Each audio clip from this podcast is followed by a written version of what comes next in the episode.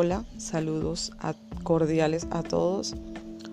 Mi nombre es Ruth Campo, abogada, egresada de la Universidad Nacional Experimental de los Llanos Occidentales, Ezequiel Zamora, UNEYES. Les voy a hablar de las relaciones públicas como propulsoras del Evangelio.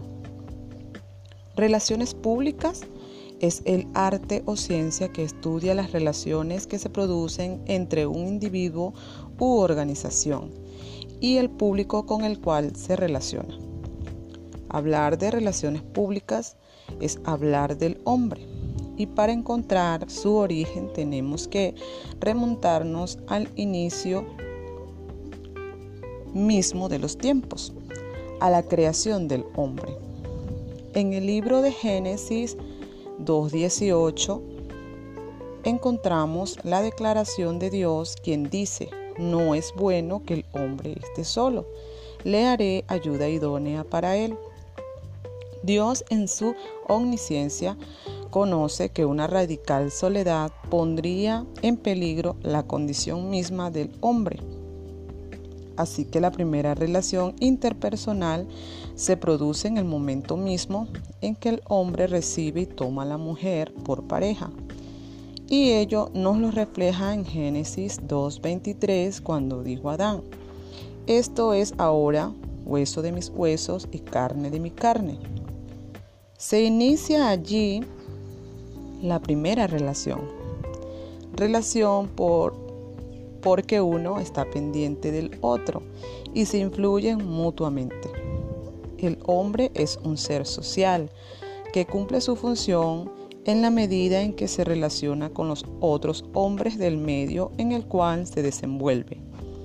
Igualmente acontece con las entidades, las cuales no pueden existir aisladas, sino sumidas en la sociedad. La importancia de las relaciones públicas viene dada en que ellas son un factor ineludible en la formación de la imagen.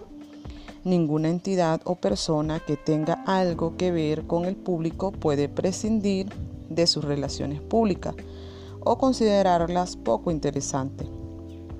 De allí que las relaciones públicas sean tan importantes para la Iglesia, toda vez que el cumplimiento del mandato de Jesucristo de predicar el Evangelio a toda criatura implica el desarrollo por parte de la Iglesia de una serie de actos relacionísticos que tienen como objetivo principal la captación de almas para el reino de los cielos.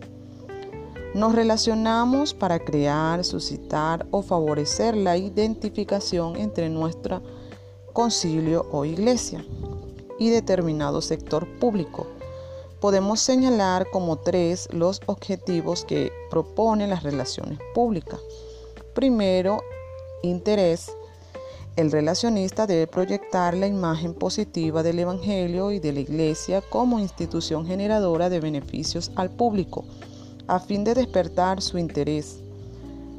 Confianza.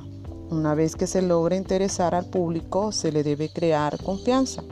Es decir, llevar a la gente a la convicción de que esa iglesia u organización es digna de su confianza y ello se logra mediante un acercamiento sincero, mediante el contacto directo con aquellas personas que queremos captar. 3. La identificación. Cuando una persona dice, esta es mi iglesia, mi organización, se ha producido entre la persona y la entidad una fusión. Mutuamente se ha aceptado con todas sus consecuencias. Se ha producido la identificación. La Iglesia tiene como misión en el mundo servir al hombre y las relaciones públicas preparan el camino para que junto a las instituciones cumpla esa misión de prestar ayuda a sus semejantes.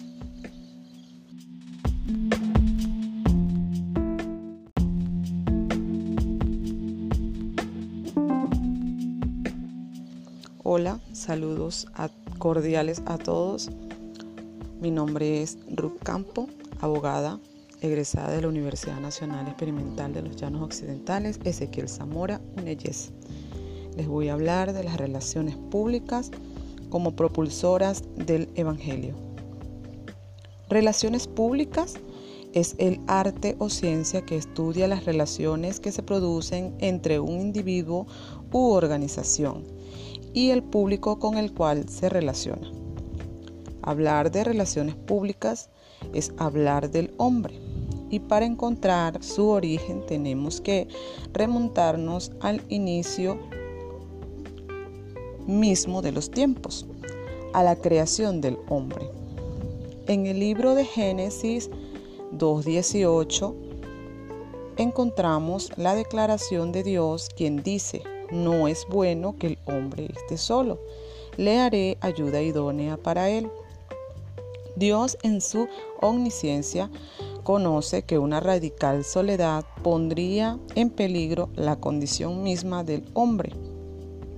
Así que la primera relación interpersonal se produce en el momento mismo en que el hombre recibe y toma a la mujer por pareja. Y ello nos lo refleja en Génesis 2.23 cuando dijo Adán, esto es ahora hueso de mis huesos y carne de mi carne. Se inicia allí la primera relación. Relación por, porque uno está pendiente del otro y se influyen mutuamente. El hombre es un ser social que cumple su función en la medida en que se relaciona con los otros hombres del medio en el cual se desenvuelve.